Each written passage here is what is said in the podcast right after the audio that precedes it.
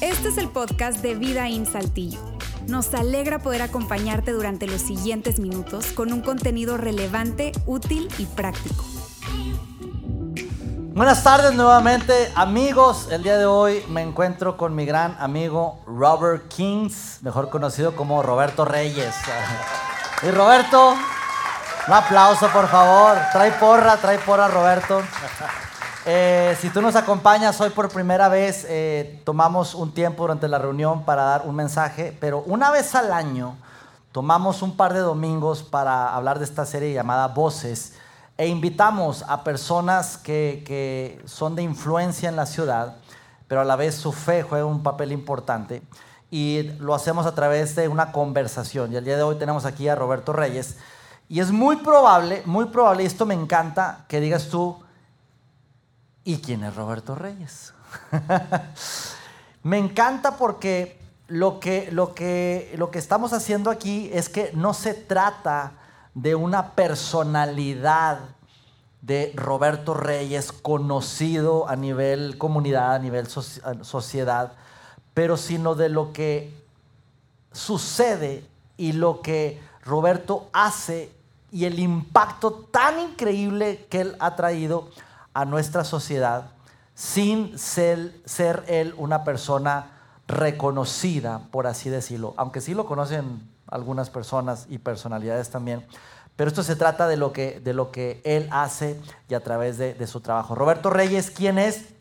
Como veíamos en el video, él es el presidente de una fundación, se llama Rowling Foundation de México, ACSRDMRL, AC, una asociación civil. Este, esta fundación se dedica a tener campamentos prácticamente en todo el mundo, Así ¿correcto? Eh, son, entiendo, son 10 campamentos en todo el mundo. Así es. Países como Eh, empezamos con Filipinas, Camboya, Sierra Leona, Tanzania, República Dominicana, Colombia, Guatemala, México, que tiene dos campamentos, Morelos México- y Coahuila. Entiendo que es el único país en todo el mundo que tiene dos campamentos. Así es. Uno en Morelos y uno en nuestro estado, en Coahuila. Dicho sea de paso, sí, dicho sea de paso, dice, ¿y de qué campamento estás hablando? Precisamente es el lugar donde nosotros como iglesia tenemos nuestros campamentos. Sin embargo, la fundación no tiene estas instalaciones en todo el mundo para hacer campamentos y rentarlos y lucrar con eso. No tiene nada que ver con eso. De hecho, a nosotros nos dan un poco de chance. Pero ellos lo que hacen va mucho más allá, que más adelante yo voy a hablar de qué se trata. También, obviamente, pues es eh, el director de operaciones del campamento aquí de, de esta, de nuestro estado, de Tierra Alta, se llama el campamento Tierra Alta. Eh, para que me entiendas, es el mero mero de Tierra Alta aquí en, en- en Coahuila. Casado, ¿correcto? Casado, 16 Eh, años. 16 años de felizmente casado. Así es. ¿Verdad, Robert? Sí. Actualmente su familia ahorita está este, nuevamente en verano, que es la temporada fuerte de campamentos. Está en, en su En- país sí, natal. sí, en Nueva York. En Nueva York, en Estados Unidos. Eh, digo temporada fuerte porque ahorita en julio, agosto reciben eh, literalmente cientos y miles de jóvenes. Eh, ellos viven ahí donde es el campamento y más adelante vamos a hablar un poquito acerca de esto. Pero vamos a arrancar, Roberto, eh, explicándonos un poco eh, tus orígenes. Sé que tú no naciste en CDMX, sino tú naciste en el DF. Distrito Federal. Antes no había CDMX. Es Antes era el DF, el famoso DF.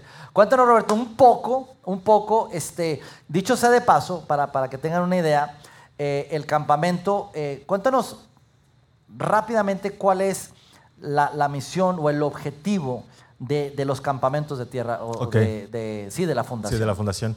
Bueno, la fundación como tal, eh, ya lo mencionó este, Luis, es internacional, estamos alrededor del mundo y el fundamento principal es la Gran Comisión.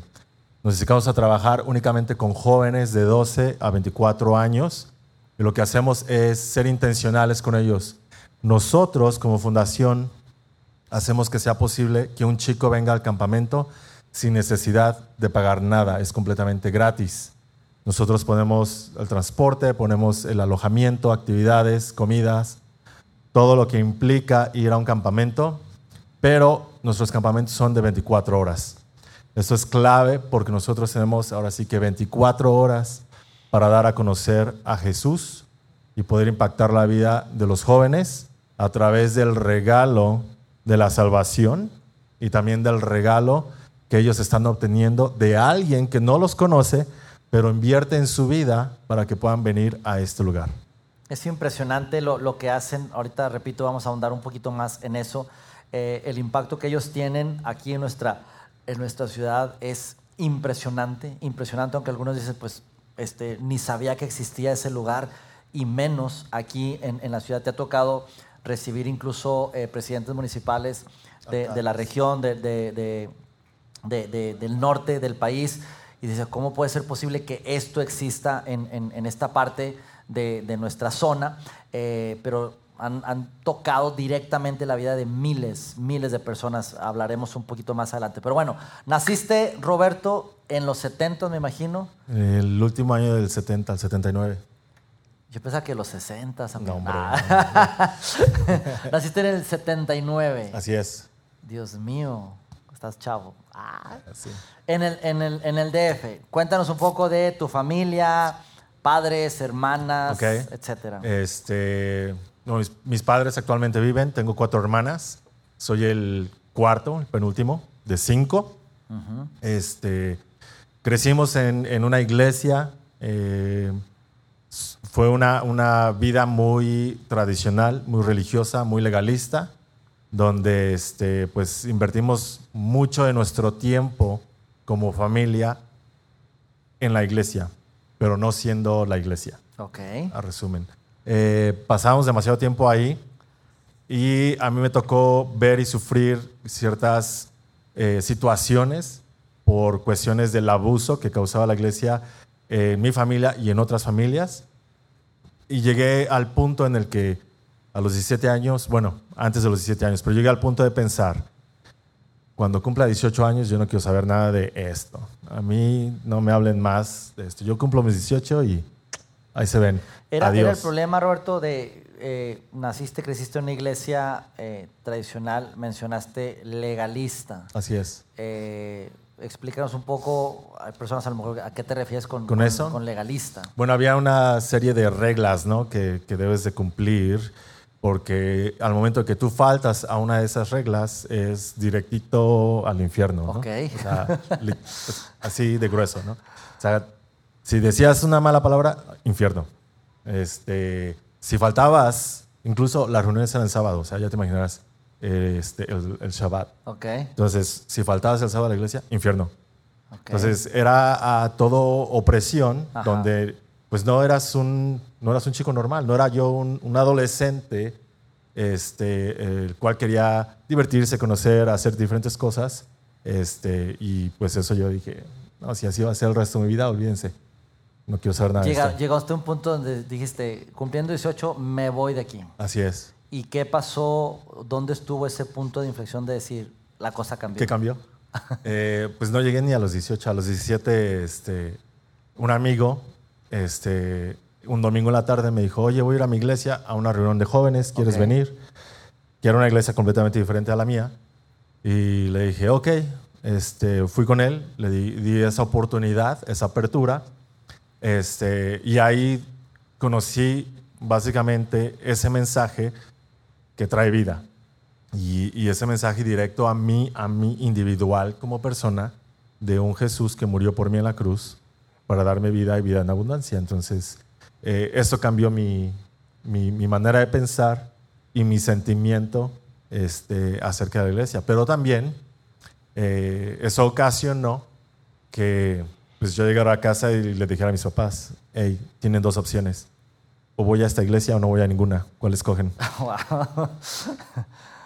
Y tus papás como que, ¿a qué iglesia es? ¿De qué se trata? Me imagino que fue un pues, choque para Fue un choque. Mi mamá era de la idea de que no, tienes que ir a la iglesia donde va tu familia. Y yo le dije, sí, pero no me gusta tu iglesia. Entonces estoy yendo ahí por obligación, no por decisión.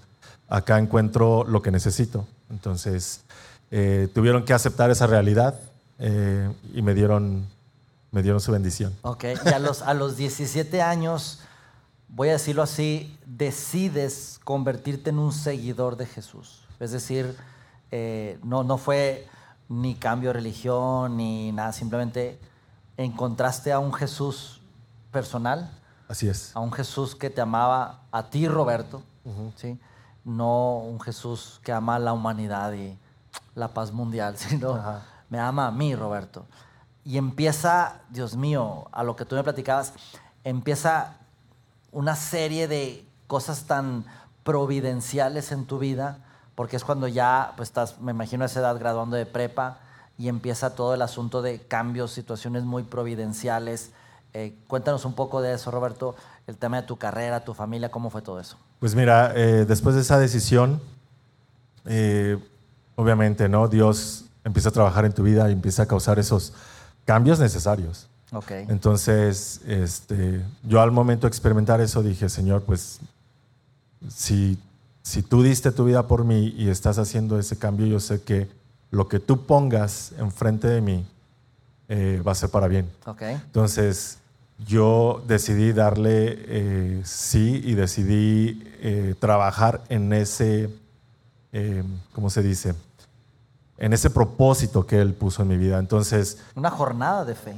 Así es. Una nueva y, y desde ahí eh, fue notable porque eh, en mi caso, no sé, algunos de ustedes, eh, mi papá escogía la carrera de sus hijos. No era lo que tú querías estudiar, sino lo que él quería que tú estudiaras para que cuando tú terminaras, tuvieras tu trabajo y todo eso, lo mantuvieras. Yo, ya- yo creo que ya no existe eso, ¿sí? Yo digo que ya no, y qué bueno. A mí me tocó todavía, mi papá, necesitamos un doctor en la familia que tú, tú vas a estudiar medicina y vámonos. Y- Afortunadamente no estudié eso. No, no, no. Y todas mis, her- bueno, la mayoría de mis hermanas estudió lo que mi papá les dijo que estudiaran, pero ninguna de ellas ejerce en lo que estudiaron. Entonces, Y tú fuiste el rebelde. otra vez ahí voy yo con mis cosas, ¿no? Entonces yo empecé a estudiar ingeniería en sistemas porque era lo que mi papá quería, pero yo no lo quería. Ok. Sí me gustan las computadoras y todo eso, pero no es de voy a pasar el tiempo ahí, ¿no?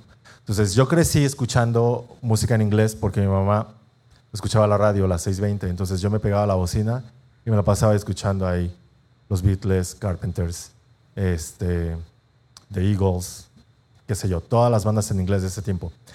Entonces yo escuchaba a la persona hablando en el radio y decía, yo quiero ser locutor. Ok. Entonces ya estando en la carrera, terminó el primer año de ingeniería y me cambio. Obviamente no dije nada en casa.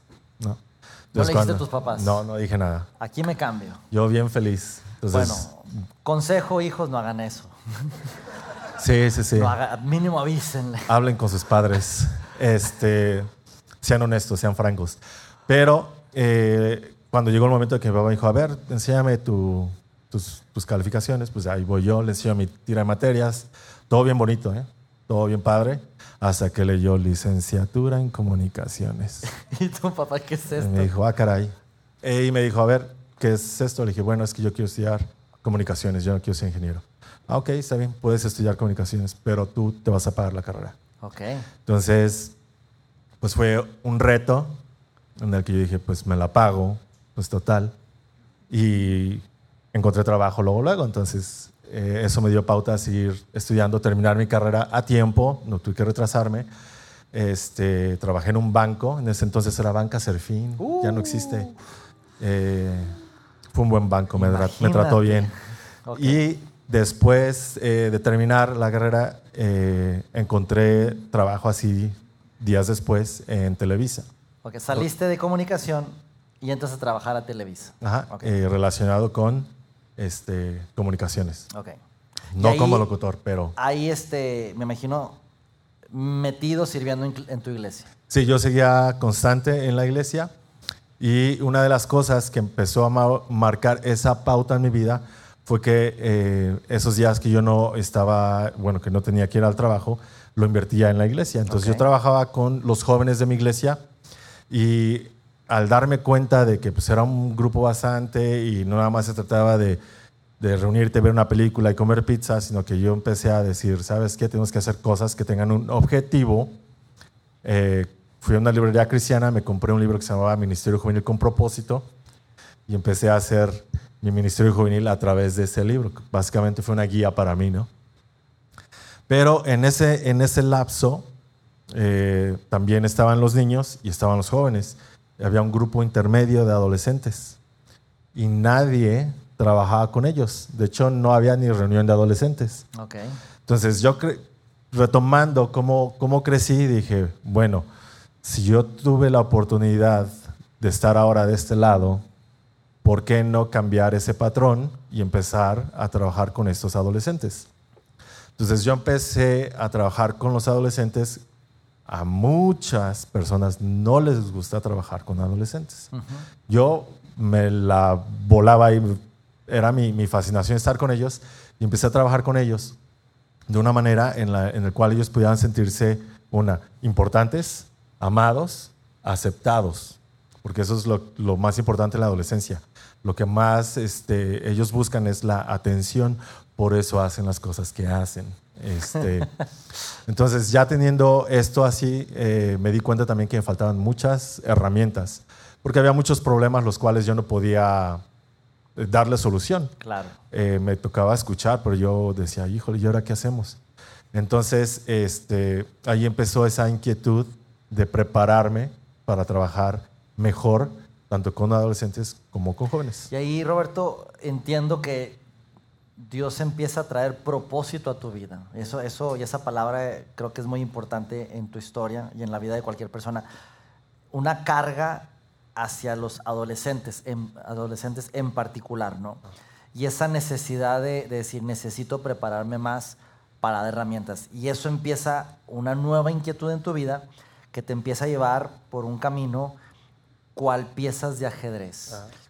Cosas de manera muy providencial cuando una persona decide seguir a Jesús, va descubriendo su propósito, porque creo que el propósito a lo largo de la vida se va descubriendo y se va cada vez haciendo como más, más enfocado, pero, pero a veces tarda tiempo con eso, ¿no?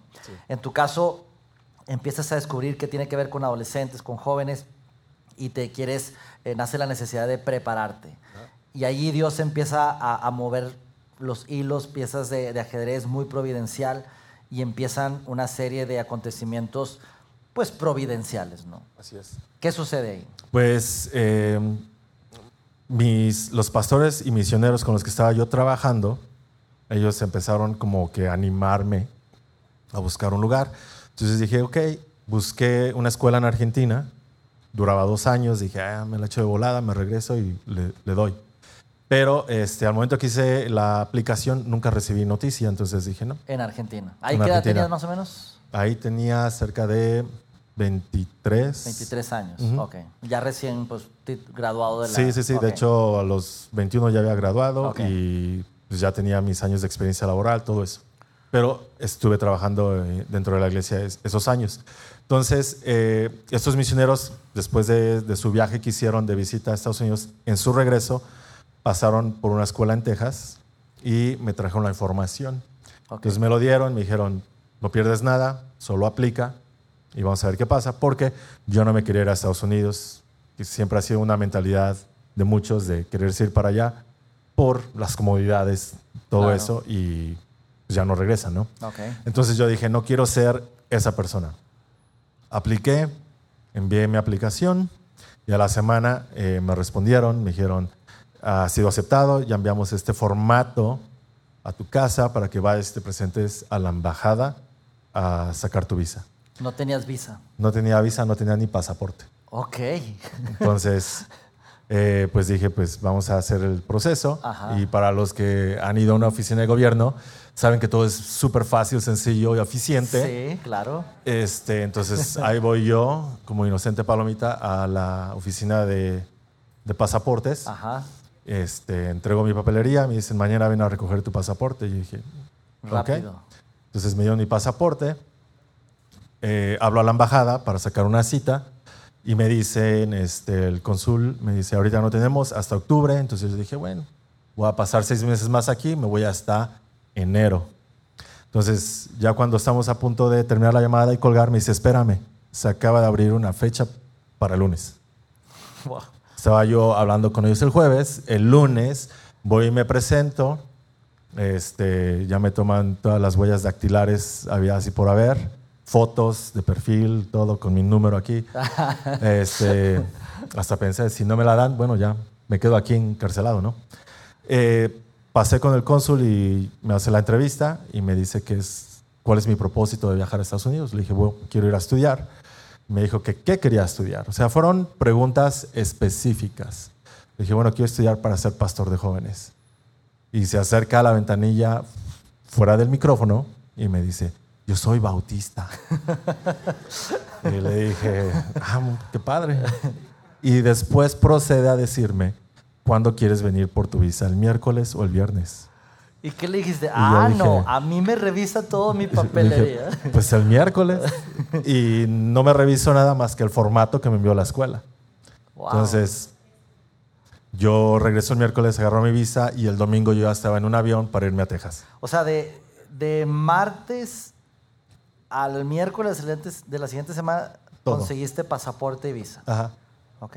Misterio sin resolver.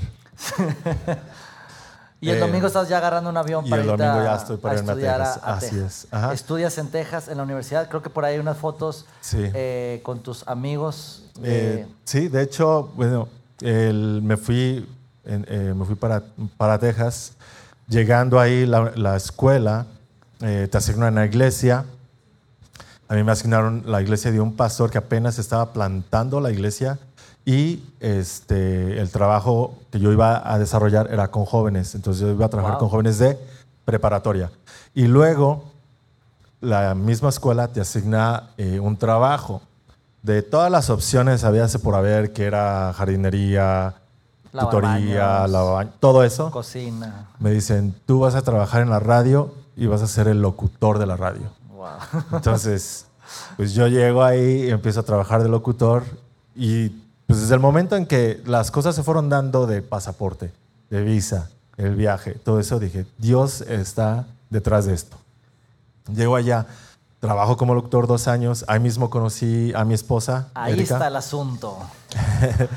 ahí conocí a mi esposa. Aquí terminamos. Moraleja, jóvenes. este, y de ahí nos fuimos a vivir a Virginia, este, donde entré a, una universidad que se llama Liberty University porque ahí tenían el programa completo para trabajar con jóvenes y es uno de los mejores del país. Okay. Entonces yo llegué, me presenté, fui al Centro de Ministerio Juvenil de la escuela. Para ese entonces mi inglés todavía no estaba al 100, ¿no? Pero para mí los retos siempre han sido, yo le doy. Entonces fui y me metí ahí y los mismos pastores, este, profesores que estaban ahí me dijeron, eres el primer mexicano que viene a esta universidad a estudiar esto. Wow. Y me adoptaron. Ajá. Entonces ellos este, me mantuvieron ahí, eh, recibí su mentoría, eh, todo lo que aprendí fue gracias a ellos. Entonces me aventé otros cuatro años de universidad ahí. Mientras... ¿De novio ya casado? Casado. Ya casado. Ya casado. Sin hijos todavía, pero casado. Okay. Trabajando en la universidad, eh, haciendo la universidad toda en inglés. Este, y sirviendo en la iglesia y sirviendo en el Centro de Ministerio Juvenil de la universidad. Entonces, eso me dio así como que me, me, expandió, claro. porque eran cosas que no pensé que iban a suceder, pero Dios estaba conmigo todo ese tiempo. Sin embargo, hablando de propósito, tú seguías teniendo claro jóvenes. Ah, sí, de hecho les dije a ellos, yo vengo a estudiar y me regreso. O sea, yo quiero trabajar en México, en México. O sea, en América Latina, no en Estados Unidos. ¿Y cómo lo tomaron ellos? Ellos dijeron, no, pues aquí te vamos a preparar. Ok. Este, y al tiempo de verme trabajando con ellos, eh, incluso hasta ellos mismos me decían, fíjate que hay una iglesia en Carolina del Norte que quiere un pastor hispano, ¿por qué no te vas para allá a trabajar con ellos? Y yo, no. Empiezan ofertas, ofertas laborales. laborales. Ahora, una oferta laboral de una iglesia en Estados Unidos es diferente aquí en México. Sí. Aquí es como que te gustaría servir y dale. Ajá. Sí, en, en, Estados Unidos no, es solicitamos un pastor de jóvenes con este sueldo. Ajá. Normalmente tienen ahí... Varios ceros. Algunos ceros. este, muchos de ellos ofrecen incluso carro. Carro, casa. Casa, educación de hijos. Ajá, sí. ¿Te tocó algo así? Fueron las ofertas así completas, de todo el paquete. para ¿Y qué te hizo? Porque eso, digo, a cualquiera le podría ser muy tentador. O sea, Dios, gracias por tus bendiciones, ¿verdad? Sí. Y aquí me quedo y, y vivir en esa comodidad. Sin embargo, tú mencionas, desde que me fui yo tenía claro, voy a prepararme, yo regreso a México. Estando con toda esa comodidad que ofrece la nación y, y esas oportunidades, fue difícil para ti, Roberto, decir, ¿cómo ves? Ya casado en ese Ajá. momento, nos quedamos, tenemos como ya una vida más asegurada, o no fue difícil decir, no, ni siquiera es opción. ¿Cómo fue? Pues mira, casado lo puedes ver de esa manera, porque la esposa siempre va a buscar estabilidad. Claro. Este, pero fue algo que desde el principio estuvo este, también en el corazón de mi esposa. Ok. Ella con el corazón de misionera dijo, yo voy, yo voy contigo. Entonces no me costó trabajo decir no a esas ofertas. Ok. Yo quiero que demos un aplauso. No está ahorita, ella está en Nueva York, pero seguramente va a escuchar este podcast. Así es. Así que quiero que demos un aplauso a Erika y las hijas de Roberto y Erika.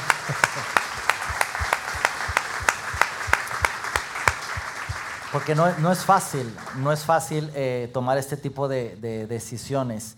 Así que en medio de todo esto hay cambios. eh, luego dejas todo para regresar a México, Roberto. Sí, eh, básicamente pues pasamos eso, esa etapa eh, de trabajo secular, sirviendo en la iglesia, y tomamos ahora sí que el siguiente paso, que es eh, tomar el camino de misioneros, Ajá. donde tenemos que dedicar tiempo a recaudar fondos, recorrer varios estados, varias personas, y regresar a México. Entonces el proceso de dejar de trabajar de un día para otro, después decir, ¿y ahora cómo lo voy a hacer? Ahí ya tenías a, sus- a tus hijas. Ahí ya tenía las cuatro niñas. Wow. Entonces, este, Se regresan a México. Regresamos a México, A la a, de México. a la Ciudad de México, con una agencia eh, que se llama Youth Ministry International. Y lo que hacía ahí era la capacitación de líderes juveniles. Ok, aquí en México. Aquí en México, en el Seminario Teológico Bautista Mexicano. Y eso ya fue 2017. 2017. 17. Vi una serie de, de- de ofertas, incluso eh, viene ya, entiendo, en pandemia. Ajá, Conoces tú a esta fundación así es. Eh, a través de unas relaciones y te ofrecen liderar uno de los campamentos. Así es. Creo que era el Eh, de Colombia. eh, querían que me fuera a Colombia. Ajá. Ok, pero antes de irte a Colombia necesitas conocer de qué se trata. Ajá, Vete a Saltillo. así es. Y ahí dijiste, ¿dónde? A Saltillo. De hecho, eh, o sea, fue todo inesperado, ¿no? Para mí. Obviamente el plan de Dios ya está, pues ya está ahí escrito. Entonces, eh, nuestro regreso a Estados Unidos después de tres años para visitar y recibir este cuidado pastoral, la fundación me contacta para invitarme a trabajar con ellos. Yo no tenía una gran noción de qué era lo que hacían. Había escuchado el campamento en Morelos, pero nunca había estado presente. Entonces, pues ya tomé la decisión de visitar. Vine a visitar Saltillo. Eh, nunca había estado en esta parte Ok. del país, mucho menos en medio del desierto. Y después fui a República Dominicana A conocer el de allá. a conocer el de allá. Y me dijeron, eh, queremos que te prepares para que te vayas a Colombia. Y nosotros siempre hemos sido abiertos a la posibilidad de donde Dios quiera usarnos, vamos. Este, entonces dije que sí. Eh, obviamente oramos, mi esposa y yo, por, ese, por esa decisión. Tomamos la decisión, nos dijeron, vénganse a Saltillo. Estuvimos en Saltillo en seis meses. Creé un programa para poder levantar el campamento por cuestión de la pandemia, que no tenían mucho flujo de camperos. Llegaron justo en, en el 2020. Llegamos en el 2021. Ajá. 2021. Este, superamos una meta que estaba establecida ese año Ok. eh, y después llegó Era el una fin de meta año. baja, me imagino, Sí, eran por 8 toda mil la- camperos y Eso es bajo, ¿eh? 8 mil. llegaron 11 mil y algo, 11 mil 300. Sí. Wow. Eh, entonces, de ahí la fundación dijo, eh, queremos que te quedes en Saltillo. Entonces, pues yo dije, ok, nos quedamos en Saltillo. Pensábamos que iban a ser tres meses, seis meses, hasta que me dijeron, no, tú ya te quedas ahí, ya Wow. no te movemos. y la meta fue, te traes 20 mil. Llegamos a más de 20 mil el año pasado. El año pasado su meta era 20 mil jóvenes. Ajá. Y tuvieron, 20 mil 202. se pasaron por 202 Dos, jóvenes. ajá. Por eso les digo, el impacto que están causando como, pues como fundación en nuestra sociedad y en la región, no solamente Saltillo, eh, la, la, el área aquí, Arteaga, Ramos, pero también Parras, Monclova, Piedras, incluso hasta Torreón y con varios municipios, incluso Sí. de, de Nuevo León, Monterrey, García. Eh, Es, es impresionante lo que hacen. Y la meta para este año 2023, ¿qué meta tienen, Roberto? 35 mil. ¿Y cuántos llevan ahorita a julio? Mm, 19.242. Diez- ok. Por eso te digo, es, es impresionante lo que ellos están haciendo. Eh, viene ahorita temporada alta, de hecho mañana empiezan a recibir eh, sus campa- campistas. ¿Cuántos camiones reciben mañana? 18 camiones. 18 camiones que llegan tipo 600. 600 jóvenes a las 10 de la mañana, 11 de la mañana. 11 de la mañana y se van el martes. El martes. ¿A qué hora se van? Se van alrededor de las 9. 9 de la mañana. Y a las 11 de la mañana reciben otros Otros 600. otros 18 camiones. Y así el, el miércoles, el jueves y el viernes y el sábado ya... Descansamos un poquito. descansan un poquito. Imagínate, 600 jóvenes un día y los otros 600 otro día y los otros... Señor, te pido que... Eso es esta semana. Y luego viene la otra semana. Y luego viene la otra semana. Y luego la otra... Sí, y así semanas. viene la, la- la temporada eh, impresionante. Rápidamente, Roberto, eh, ¿cómo es un campamento? Es decir, sé que tienen alianzas, trabajan con diferentes eh, programas, organizaciones, con el DIF, con escuelas, con colonias de la periferia, reciben desde, desde, desde secundarias, prepas eh, en, en- en- en la periferia, pero también sé que reciben alumnos de los colegios más Sí. renombrados de la ciudad, no voy a mencionar nombres, pero de los top de la ciudad. Eh, a todos los jóvenes trabajan mucho, me, me decías, presidentes municipales de, de- de García que han estado ahí, este, de, de Apodaca, tanto que ya te andaba buscando Mariana, la primera dama de Nuevo León, Así es. esposa de Samuel. Samuel, Fosfo Fosfo, ella, ¿sí? Este, porque quiere- quieren hacer alianzas, están viendo el impacto que los campamentos están teniendo. Eh, yo trabajo con una secundaria, digo, oye, yo quiero llevar a mis jóvenes ahí, tengo 300 alumnos de mi secundaria, Tierra Alta, tengo 300 eh, adolescentes, eh, me acerco contigo, ¿me das un- una fecha? Sí, ya tengo la fecha. ¿Qué hace Tierra Alta? Pues Tierra Alta pone el camión, envía el camión a donde va a salir el grupo de jóvenes, los trae al campamento y ahí nosotros los recibimos. Tenemos una especie de aduana de cosas que pueden pasar y no pueden pasar al campamento por seguridad de todos. Y de ahí ya empiezan las actividades con los chicos. Son actividades físicas y también tenemos este, actividades en donde trabajamos toda el área socioemocional de los chicos. Y estamos hablando de chicos sin contexto de iglesia. Eh, para nosotros es importante que alguien invierta en la vida de los chicos, porque ahorita hoy en día, si ustedes quieren invitar a un chico a su iglesia, probablemente no va a ir, eh, por cuestión de que menciona la palabra iglesia. Pero tratamos ese problema socioemocional y también el área espiritual del joven a través de todas las actividades que tenemos, que todas están eh, diseñadas para eso y para que ellos puedan eh, tener esos, esos cambios, esos conceptos adecuados durante su estancia en el campamento. Ya al cerrar la noche con el evento que tenemos, presentamos así abiertamente a Jesús, ¿verdad? Eh, para que ellos puedan tomar esa decisión. Ya disfrutaron todo el día lleno de actividades, ya se dieron cuenta que alguien invirtió en ellos y también ellos tienen que saber que hay alguien que los ama, que murió por ellos y que son importantes para esta persona. Entonces los chicos pueden o no tomar la decisión, pero al día siguiente, aún al no haber tomado la decisión, ellos se van diferente, con una perspectiva de vida diferente a cómo entraron, sabiendo que ellos pueden ser catalizadores en su casa o en su comunidad o en su escuela a través de la experiencia que tuvieron dentro del campamento. Es impresionante las historias que, hemos escuchado, que Roberto ha escuchado. De hecho, aquí está un joven que llegó a Tierra Alta y actualmente es parte de los voluntarios aquí de Vidaín. Impresionante la cantidad de historias, de verdad, de transformación de vida que se está logrando a través de, Tierra Alta. Y eso simplemente para ir concluyendo, eh, me sorprende cuando yo escuchaba la historia de Roberto, cómo a través de una persona que le dijo sí a Jesús, decido creer en ti, seguirte, y cómo veo cómo Dios va llevando la vida de Roberto, Roberto simplemente dejándose llevar, conociendo a su esposa, a su linda familia, no importa lugar, tiempo, estoy yendo hacia donde me, Dios me está llevando. Y no solamente eso, sino con un propósito específico, al grado de llegar a un punto de decir, esas cosas que parecen oportunidades, pero realmente me desvían de mi propósito, poderles decir no.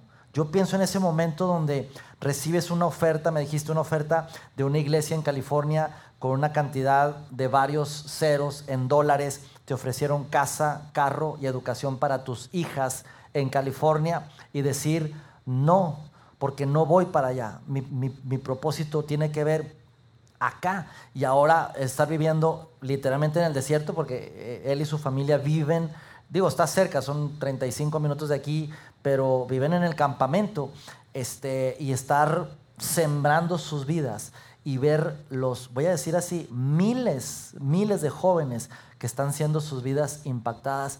De eso simplemente nos, nos hace reflexionar que de eso se trata la vida. La vida no se trata de Roberto Reyes y de qué puede lograr Roberto Reyes y qué puede acumular, sino de las miles de historias, de vidas de jóvenes que están siendo impactadas gracias a una persona que en este momento se llama Roberto Reyes, pero una persona que simplemente le dijo, sí Jesús, quiero seguirte y dejarse liderar y guiar por él. Así que Roberto, yo quiero simplemente esta tarde darte las gracias. Gracias no solo por estar aquí, pero gracias por decirle sí a Jesús y por dejarte llevar y liderar por Él y por los miles de, jóvenes, 20 mil el año pasado, ahorita van en 19 mil, la meta son 35 mil. Eso está cambiando literalmente la ciudad. Y son cosas que no se ven, que muchas personas ni siquiera sabían, pero que el impacto es muy, muy grande en nuestra comunidad. Así que muchísimas gracias. Un aplauso, por favor, para Roberto. Gracias, amigo. La próxima semana vamos a cerrar esta, esta serie llamada Voces. Vamos a tener a otra persona que ha sido de, de, mucha influencia en nuestra comunidad aquí en Saltillo. No se lo pierdan. Si tienen la oportunidad, inviten a alguien y nos vemos la próxima semana. ¿Sale? Chao, chao.